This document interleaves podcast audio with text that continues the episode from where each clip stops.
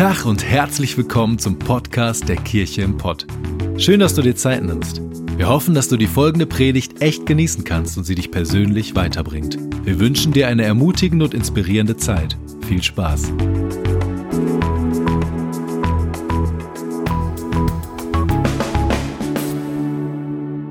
Hallo Kirche im Pott. Ich freue mich, heute zu euch predigen zu dürfen. Mein Name ist Stefan Dahms und ich bin Pastor der Kirche für Düsseldorf und ich freue mich, hier bei euch zu sein.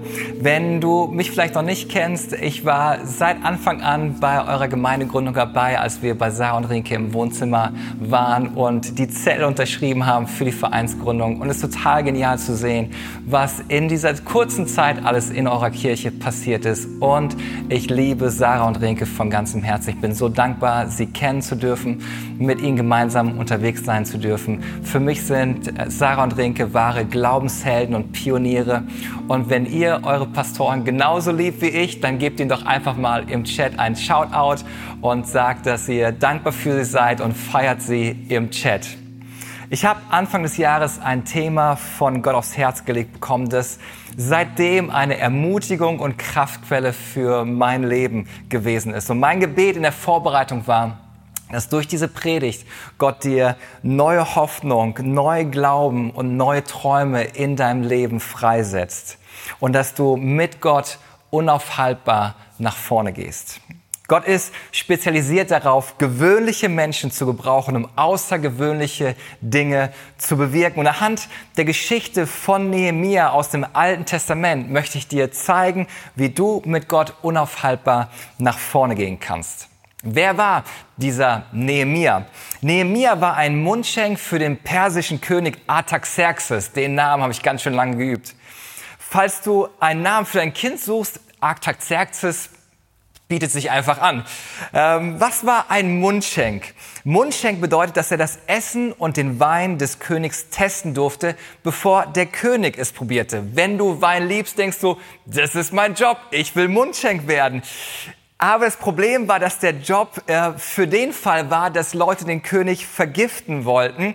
Also hat man den Mundschenk äh, dazu gebraucht, dass wenn das Essen und der Wein vergiftet war, der Mundschenk starb und nicht der König. Also ein cooler Job, wenn du Wein magst, aber mit einem hohen Berufsrisiko. Ein Mundschenk war also eine Art besonderer Butler. Und dieser gewöhnliche Typ bekommt eines Tages mit aus Berichten von seinen Brüdern, dass es in seiner Heimat nicht gut aussieht. Es herrscht große Not und die Mauern von Jerusalem waren nun schon seit 140 Jahren zerstört und nicht wieder aufgebaut worden. Und diese Ruinen waren ein Symbol der Schande und der Scham für das Volk. Und diese Bewohner in dieser Stadt Jerusalem waren ihren Feinden schutzlos ausgeliefert. Und diese Nachricht bewegte Nehemia so sehr, dass es heißt, dass er tagelang weinte, fastete und betete. Und Gott gebraucht diesen unscheinbaren Menschen, der scheinbar nicht ausgebildet war für eine Aufgabe, diese Aufgabe zu erfüllen, die unmöglich zu sein schien. Und Nehemia baute mit dem Volk Israel die Stadtmauer von Jerusalem innerhalb von 52 Tagen wieder auf. Nehemia riskierte als Mundschenk täglich sein Leben für den König, um den König zu beschützen. Und Gott beruft diesen unscheinbaren Menschen, sein Leben zu investieren, nicht für den König, sondern für die vielen Menschen aus seiner Heimat. Und seine Qualifikation war nicht Position oder Erfahrung, seine Qualifikation war Leidenschaft. Um einen Unterschied in dieser Welt zu machen, um unaufhaltbar nach vorn zu gehen, musst du nicht der Beste sein. Du musst dich nur am meisten kümmern. Nach 140 Jahren Hoffnungslosigkeit schenkte der Mut von Nehemia dem Volk Israel wieder neue Hoffnung. Er sagte dem Volk, wir können die Mauer wieder aufbauen. Und kurz darauf begann sie mit der Arbeit und sie machten schnelle Fortschritte. Aber jedes Mal, wenn wir nach vorne gehen wollen mit Gott, gibt es auch Widerstände. Und so auch damals beim Volk Israel. Es traten Feinde auf, wie Sanbala, Tobia und andere. Sie waren politische Gegner. Die sagten, wir wollen nicht, dass die Mauer wieder aufgebaut wird. Wir wollen, dass das Volk weiter schwach bleibt und dadurch vor uns abhängig ist. Was sie versuchten, waren ihren eigenen Einfluss und ihre finanziellen Interessen zu stützen. Unter dem Strich kann man die Situation wie folgt beschreiben. Wann auch immer du mit Gott nach vorne gehen möchtest, wird der Feind versuchen, dich zu stoppen. Und wir starten heute mitten im Buch Nehemia, im Kapitel 3, und wir sprechen darüber, wie wir Entmutigung besiegen können.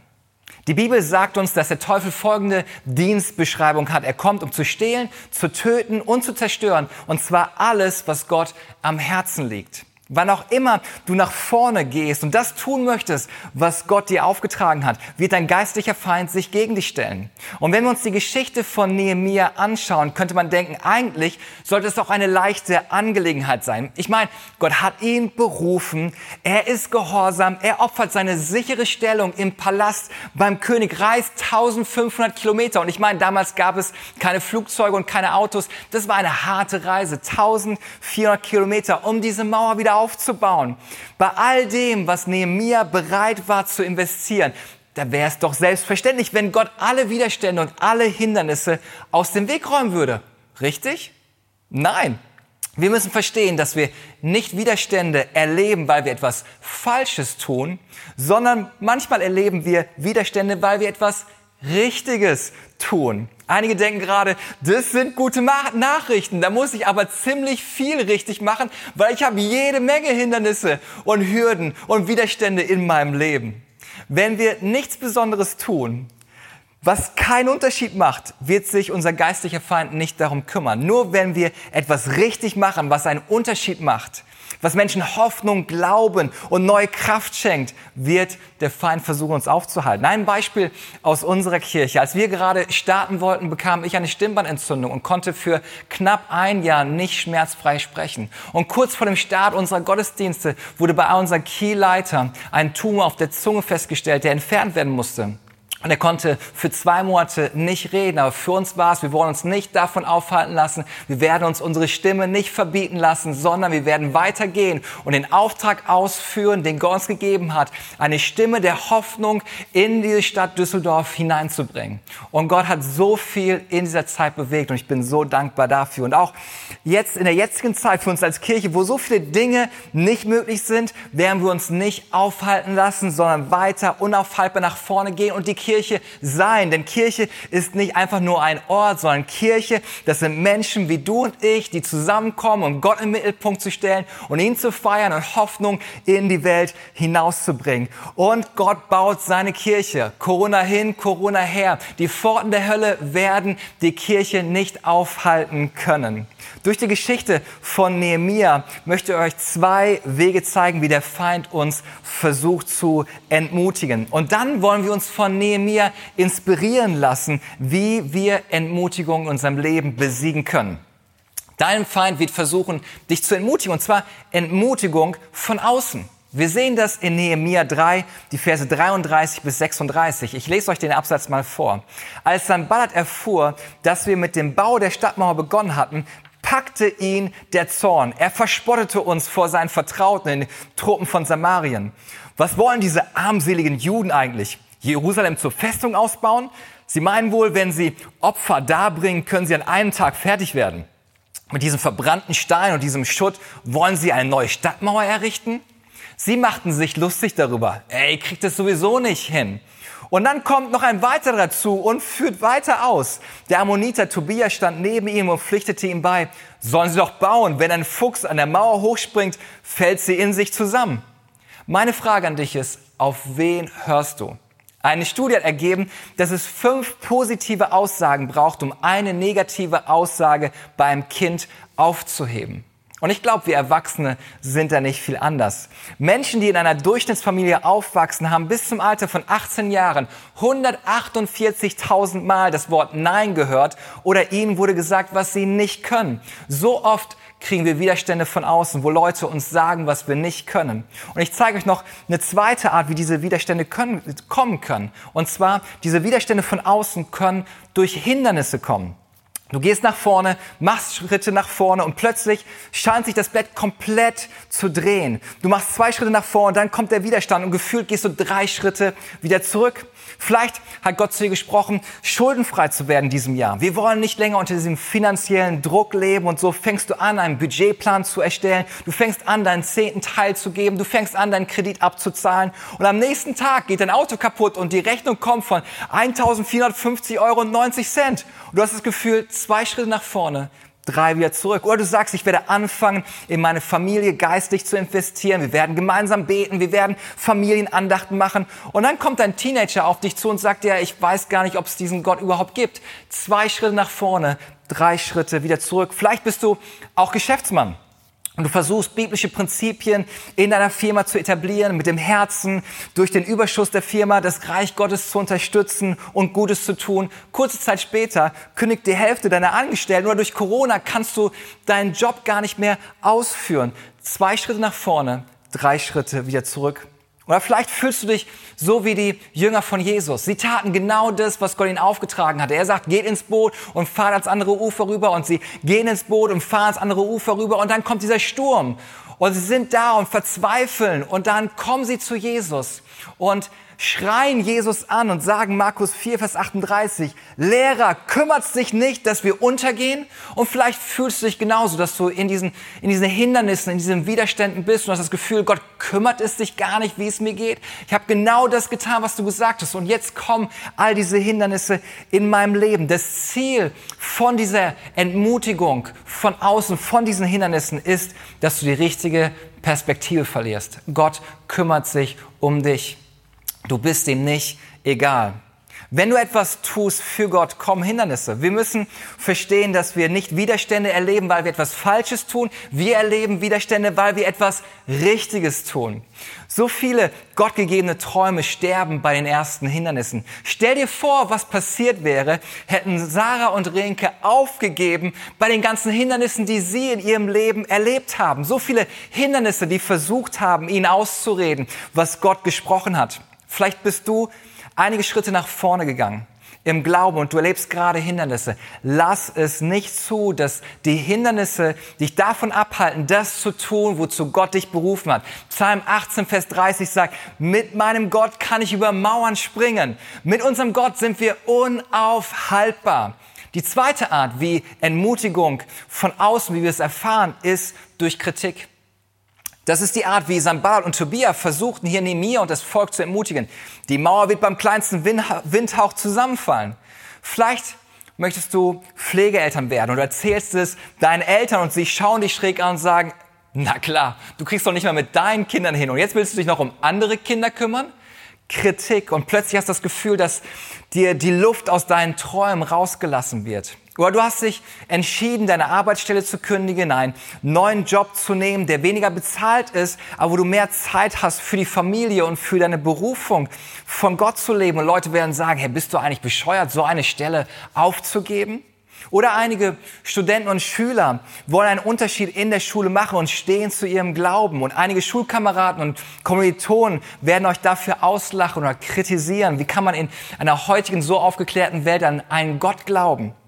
Und da werden Dinge kommen, die euch, Kritik, die euch versuchen werden zu entmutigen. Wenn du etwas Bedeutsames tun möchtest, wenn du einen Unterschied machen möchtest, dann ist Kritik Teil deines Lebens. Das musst du wissen. Wenn du etwas Besonderes tun möchtest, wirst du kritisiert werden. Und Nehemiah wurde kritisiert. Achtet mal darauf, was Nehemiah nicht tat. Er tat Folgendes nicht. Nehemiah 3, die Verse 36 bis 38. Doch ich betete, sagt Nehemiah Hör doch, unser Gott, wie sie sich über uns lustig machen. Strafe sie für ihren Spott. I, I can feel you near mir.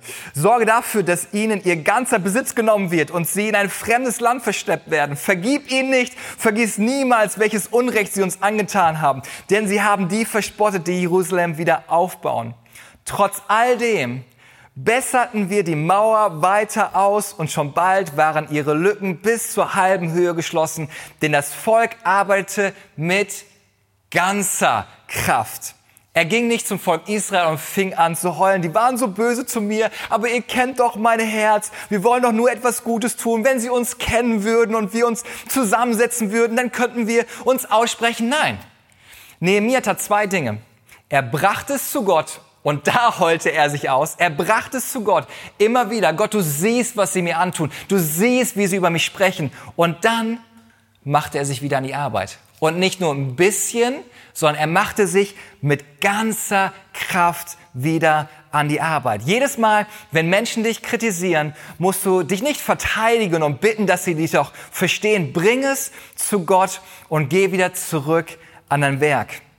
Ich lasse es nicht zu, dass durch Kritik meine Leiterschaft beeinflusst wird und meine Berufung beeinflusst wird. Ich bringe es zu Gott und mache wieder weiter mit der Arbeit. Warum? Wenn du einen Unterschied machen möchtest, wirst du kritisiert werden. Und du musst deinen Kritikern nicht Rechenschaft geben, aber du wirst Gott Rechenschaft geben. Ihr alle kennt den, dieses Sprichwort, wer sich verteidigt, klagt sich an. Deswegen bring es zu Gott und mach dich wieder an die Arbeit. Wenn du etwas Richtiges tust, wirst du Widerstände von außen erleben, durch Hindernisse und durch Kritik. Das Zweite, was passieren wird, ist, dass der Feind dich nicht nur von außen entmutigen wird, sondern auch von innen. Entmutigung von innen. Es kommen die ganzen Unsicherheit und die Minderwertigkeit von dem Volk Israel hier hoch. Wir lesen in Nehemiah 4, Vers 4, das Volk der Judäer sang ein Klagelied. Die Kraft der Träger reicht nicht mehr. Der Schutt ist viel zu viel. Allein ist es uns zu schwer. Wir kommen nie ans Ziel. Die sind richtig kreativ geworden in ihrer Minderwertigkeit und haben Lieder gedichtet, wie schlecht es ihnen doch geht. Entmutigung von außen und jetzt Entmutigung von innen. Und sie sagen, hey, wir haben es einfach nicht drauf. Was haben uns nur dabei gedacht, dass wir die Mauer wieder aufbauen? Die lag doch schon seit 140 Jahren in Trümmern. Wir sind nicht gut genug, ausgebildet genug, schlau genug, nicht stark genug. Was haben wir uns nur dabei gedacht, einen Campus in Gelsenkirchen und in Dortmund zu starten? Haben wir nicht in Bochum schon Arbeit genug? Wer ist nur auf diese Idee gekommen? Entmutigung von innen. Wir alle sprechen mit uns selber und vielleicht denkst du gerade, nein, nein, ich spreche nicht mit mir selber. Genau damit hast du meinen Punkt bewiesen.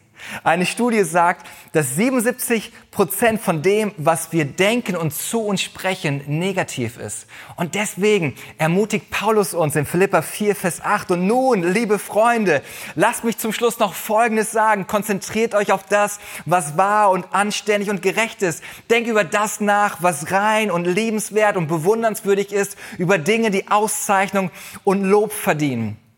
Ich möchte dich ermutigen. Fang an, positive Dinge zu denken und über dein Leben auszusprechen. Und sing nicht Klagelieder der Minderwertigkeit über dein eigenes Leben. Vielleicht bist du berufen, Kinder aufzunehmen, den Menschen, die auf der Straße leben, die Liebe Gottes zu bringen, Frauen, die in Zwangsprostitution gefangen sind, zu befreien, vielleicht eine Kleingruppe, eine Family Group zu starten, vielleicht ins Worship-Team reinzuspringen und zu singen. Und es kommen immer wieder Gedanken in dir hoch, dass du sagst, ja, ich bin ja nur ein Geschäftsmann, ich bin ja nur eine Hausfrau. Wer, wer denkst du eigentlich, dass du bist, du hast es ja gar nicht richtig drauf. Ich kann dir garantieren, wenn du im Glauben nach vorne gehst, wirst du Widerstände erleben. Und nicht, weil du etwas Falsches tust, sondern weil du etwas Richtiges tust. Und du wirst missverstanden werden und kritisiert werden. Von innen heraus wirst du dich selber anzweifeln. Denn der Teufel wird versuchen, Gottes Werk durch dich zu stoppen. Aber sei ermutigt. Du wirst nicht angegriffen, weil du etwas Falsches tust, sondern weil du etwas Richtiges tust. Jetzt ist die spannende Frage, wie besiege ich diese Entmutigung? Wir können von Nehemiah Folgendes lernen. Schaut euch an, Nehemiah 4, Vers 8. In dieser gefährlichen Lage, weil die Jungs, die haben ihn nicht nur kritisiert, die wollten ihn killen. In dieser gefährlichen Lage trat ich vor sie hin und sagte zu den Männern aus den ersten Familien und den Ratsherren und zum ganzen Volk, habt keine Angst. Erinnert euch daran, wie groß und mächtig Gott ist. Die neutestamentliche Version dieser Rede von Nehemiah könnte sein, wenn Gott für uns ist, wer kann gegen uns sein? Oder Römer 8, Vers 37, denn dennoch mitten im Leid triumphieren wir über all dies durch Christus, der uns so sehr geliebt hat. Denn ich bin ganz sicher, weder Tod noch Leben, weder Engel noch Dämonen, weder Gegenwärtiges noch Zukünftiges noch irgendwelche Gewalten, weder Hohes noch Tiefes, sonst irgendwas auf der Welt können uns von der Liebe Gottes trennen, die er uns in Christus Christus Jesus geschenkt hat. Jesaja 54, Vers 17. Doch keine Waffe, die gegen dich geschmiedet wird, wird erfolgreich sein. Und wer dich vor Gericht verklagt, den wirst du widerlegen. All diese Dinge werden den Dienern des Herrn zugutekommen. Von mir wird ihre Gerechtigkeit ausgehen. Und einige spüren genau das, dass ihr das hören müsst. Gott ist an eurer Seite. Gott ist mit dir. Hab keine Angst vor deinen Feinden. Hab keine Angst vor Widerständen. Hab keine Angst vor Entmutigung. Wenn du entmutigt bist, solltest du zwei Dinge tun. Wenn du dich nicht würdig fühlst oder nicht fähig fühlst, das erste, was du tun solltest, erinnere dich an deinen Herrn, sagt er. Erinnere dich an deinen Herrn. Er sagt es an das Volk Israel und es bedeutete für sie viel mehr als für uns jetzt. Er sagt, erinnert euch, als wir in Gefangenschaft waren. Erinnert euch, als wir Sklaven in Ägypten waren, als Mose aufstand und er Gott erlebte in einem brennenden Busch und die Berufung kam und er fühlte sich nicht in der Lage für diese Aufgabe, das Volk Israel zu befreien, hat sich trotzdem gebrauchen lassen.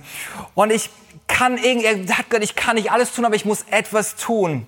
Und er ging zum Pharao, lasst mein Volk ziehen. Und erinnert euch dran, als der Pharao den Plan Gottes versuchte zu widerstehen und die zehn Plagen kommen und der Pharao uns ziehen lassen musste. Oder als wir vor dem Roten Meer standen und dachten, es geht nicht weiter, erinnert euch daran, wie der Herr das Meer geteilt hat und wir trockenen Fußes hindurchgehen konnten. Erinnert euch daran, dass Gott uns Manna vom Himmel hat regnen lassen. Erinnert euch an den Herrn. Jedes Mal, wenn du entmutigt bist, erinnere dich an den Herrn. Und ich erinnere mich an eine Situation in meinem Leben, wo ich so entmutigt war, wo ich so ohne Perspektive war, wo ich gedacht habe, ey, wofür habe ich all das getan? Und ich gefühlt habe, alles, was ich bisher getan habe, ist zerbrochen. Und Gott zu mir gesprochen hat mit einem Vers aus 1. Chronik 28, Vers 20. Sei stark und mutig, führe es aus, fürchte dich nicht, erschrick nicht, denn Gott, der Herr, mein Gott, ist mit dir und wird dich nicht loslassen, noch dich verlassen, bis du alle Werke für den Dienst am Haus des Herrn vollendet hast. Und ich erinnere mich dran, als diese Kirche ein finanzielles Wunder brauchte und Gott versorgt hat. Und deswegen mache ich mir keine Sorgen, weil Gott unser Versorger ist. Und die Kirche im Pott war nicht Sarah und Renkes Idee, sondern es war Gottes Idee. Deswegen wird Gott versorgen. Und ich erinnere mich dran, als ihr an einem Heiligabend kein Gebäude hattet und Gott versorgt hat. Erinnere dich an deinen Herrn. Das Zweite, was du tun solltest, kämpfe für deine Bestimmung.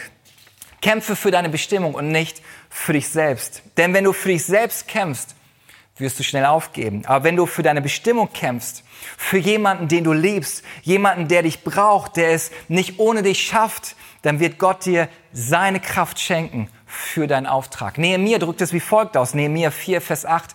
Habt keine Angst. Erinnert euch daran, wie groß und mächtig der Herr ist. Erinnert dich an den Herrn und dann kämpft für eure Brüder, für eure Söhne, für eure Töchter, für eure Frauen, für euren Besitz. Wir kämpfen den guten Kampf des Glaubens. Manchmal ist das Leben ein Kampf. Wir kämpfen nicht gegen Fleisch und Blut, sondern gegen Mächte und Gewalten, sagt die Bibel. Und wir kämpfen nicht wie, wir, wir kämpfen nicht irgendwie, sondern wir kämpfen wie Männer und Frauen Gottes und zwar im Gebet auf unseren Knien. Weil Gebet und Wort Gottes sind die mächtigsten Waffen, die wir haben gegen jedes Hindernis und gegen jede Entmutigung. Meine Frage an dich ist, was bewegt dein Herz? Es ist erschreckend, wie bedrückt wir für Tage sein können, weil unser Lieblingsfußballverein verloren hat, aber nichts spüren, wenn wir die Not in dieser Welt sehen. Meine Frage ist, wenn du in die Welt schaust, wo schenkt Gott dir eine Last auf deinem Herz, dass du dieser Not begegnest? Ich weiß nicht, für wen du kämpfst. Welche Last ist auf deinem Herzen? Ich möchte dich ermutigen, dass du dein Herz neu öffnest. Wenn du dein Herz öffnest, wirst du denken, ja, warum kümmert sich denn keiner darum? Warum sieht es kein anderer? Soll ich dir sagen, warum? Weil Gott dich genau dafür gebrauchen möchte. Gott hat dir diese Last in dein Herz gegeben. Du hast dir das nicht ausgesucht, sondern Gott hat dich dafür ausgesucht. Und wenn du dein Herz öffnest, wird Gott dir diese Last in einen Dienst verwandeln. Gott möchte das benutzen, was dir auf dem Herzen liegt, sodass du zu einem Punkt kommst, dass du für mehr kämpfst als nur für dich selbst.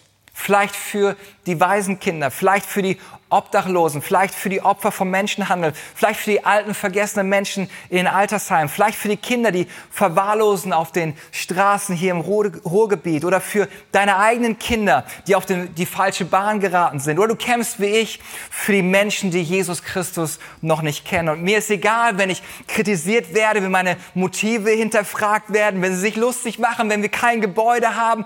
Was ich machen werde, ich werde mich an den Herrn erinnern und ich kämpfe für meine Bestimmung. Denn der Gott des Himmels hat dir eine geistliche Last gegeben. Und deine Last ist deine Berufung. Und ich habe überlegt, wie kann ich euch das verdeutlichen? Und da ist mir die Briefmarke eingefallen. Eine Briefmarke, ich habe sehr viele Briefmarken früher gesammelt und eine Briefmarke war eigentlich nicht gedacht, in so einem Briefmarkenalbum zu landen. Ich habe sehr viele Briefmarken im Briefmarkenalbum, aber eigentlich ist es nicht die Bestimmung von einer Briefmarke. So eine Briefmarke hat eine ganz andere Bestimmung. Und zwar hat die Briefmarke die Bestimmung, ein Paket oder einen Brief von einem Ort zum nächsten zu bekommen. Und vielleicht denkst du, wie diese Briefmarke, hey, eigentlich ist es faszinierend. Das ist so ein kleines Ding. Und wenn man es vergleicht mit der Last, die diese Briefmarke tragen soll, könnte man denken, das ist unmöglich, wie wir dieses kleine Ding, so ein Paket an einen anderen Ort transportieren können. Wisst ihr, warum es möglich ist? Weil jemand gesagt hat, das kannst du. Das ist deine Berufung, dass du dieses Paket an den Ort bringst, wo ich es hinhaben möchte. Und genau das Gleiche gilt für dein Leben. Du bist diese Briefmarke. Gott hat dir eine Last gegeben auf dein Herz, eine Berufung gegeben. Er hat gesagt, du kannst es. Und das, was du tun kannst mit der Last, die Gott dir gegeben hat, ist, dass du die Menschen, die Gott dir anvertraut hat, die Berufung, die Gott dir anvertraut hat, dass du sie in die Gegenwart Gottes bringst, näher zu Gott bringst, dass du deine Berufung erfüllen kannst. Deine Last ist deine Berufung und sie ist nicht zu schwer. Auch wenn du denkst, du bist nur eine kleine Briefmarke. Denn wenn du dich daran erinnerst, wer dein Gott ist und du für deine Berufung kämpfst, wird der Geist Gottes dir die Kraft schenken. Und in deiner Schwachheit, in deiner, hey, ich bin nur eine Briefmarke, in deiner Schwachheit wird seine Gnade und Kraft vollkommen werden. Gib nicht auf. Hebräer 10, Vers 39 sagt, wir gehören doch nicht zu denen, die den Mut verlieren und deshalb zugrunde gehen. Vielmehr gehören wir zu denen, die Gott im Glauben vertrauen und das Leben gewinnen. Wann auch immer du Widerstände erlebst, es ist nicht, weil du etwas Falsches tust, sondern weil du etwas Richtiges tust. Erinnere dich an einen Gott und kämpfe für deine Bestimmung. Und Gott wird dich benutzen, um diese Welt zu verändern und unaufhaltbar mit ihm nach vorn zu gehen. Ich möchte gerne für dich beten. Ich weiß nicht, an was für einem Punkt du stehst. Ich weiß nicht, welche Widerstände du in deinem Leben erlebt hast. Aber ich möchte dich segnen, dass du heute genau das erlebst dass du merkst, wie neue Kraft in dein Leben hineinkommt, wie du merkst, wie Gott dir neuen Mut schenkt, nach vorn zu gehen. Und ich möchte dir zusprechen, dass Gottes Geist auf deinem Leben ist und er dich berufen und befähigt hat und er ist an deiner Seite. Gott, ich danke dir für jeden Einzelnen, der gerade diese Predigt schaut. Ich danke dir, dass du jetzt gerade kommst und das Wohnzimmer oder wo sie auch immer sitzen, erfüllst mit deiner Gegenwart. Und ich danke dir, dass es nicht ist, weil wir so toll sind, sondern weil du so gut bist, dass du kommst jetzt gerade und Lebenssituationen veränderst. Egal, ob wir gerade zwei Schritte nach vorne, drei wieder zurückgegangen sind. Ich danke dir, dass wir neu mit dir unaufhaltbar nach vorne gehen dürfen. Oder vielleicht bist du an dem Punkt, dass du sagst, meine Schuld, all das, was ich in meinem Leben angehäuft habe, so weit wie ich mich von Gott distanziert habe, diese Last ist so schwer, ich kann gar keinen Schritt nach vorne gehen. Die gute Botschaft heute ist, dass Gott dir all deine Schuld vergeben möchte und er dir einen Neustart schenken möchte, dass du neu nach vorne mit ihm geben kannst, ohne die Last aus der Vergangenheit. Gott möchte die Last aus der Vergangenheit dir abnehmen, dass du mit ihm nach vorne gehen kannst. All das, was du zu tun hast, ist, was die Bibel sagt. Rufe den Namen des Herrn an und du wirst errettet werden. Und ich möchte dich einladen, wenn du merkst, du bist an dem Punkt, dass du dich meilenweit weg von Gott fühlst, möchte ich dich einladen, das ist dein Moment, die Last der Vergangenheit hinter dir zu lassen, Vergebung zu erfahren, einen Neustart in deinem Leben zu erleben. Und ich möchte dich einladen, dass wir gemeinsam ein Gebet sprechen. Wenn du das bist, sprich mir einfach nach. Sag, Herr Jesus, danke, dass du mich liebst. Danke, dass du mir all meine Schuld vergibst. Ich möchte dir nachfolgen mit meinem ganzen Leben. im Namen von Jesus. Amen.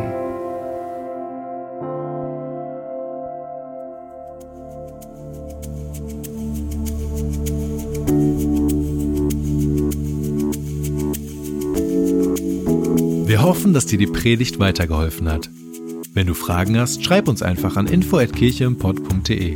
Fühl dich auch herzlich eingeladen, uns persönlich kennenzulernen. Für alle weiteren Infos zum Leben unserer Kirche besuche unsere Website oder folge uns auf Instagram. Wir wünschen dir noch eine geniale Woche. Glück auf!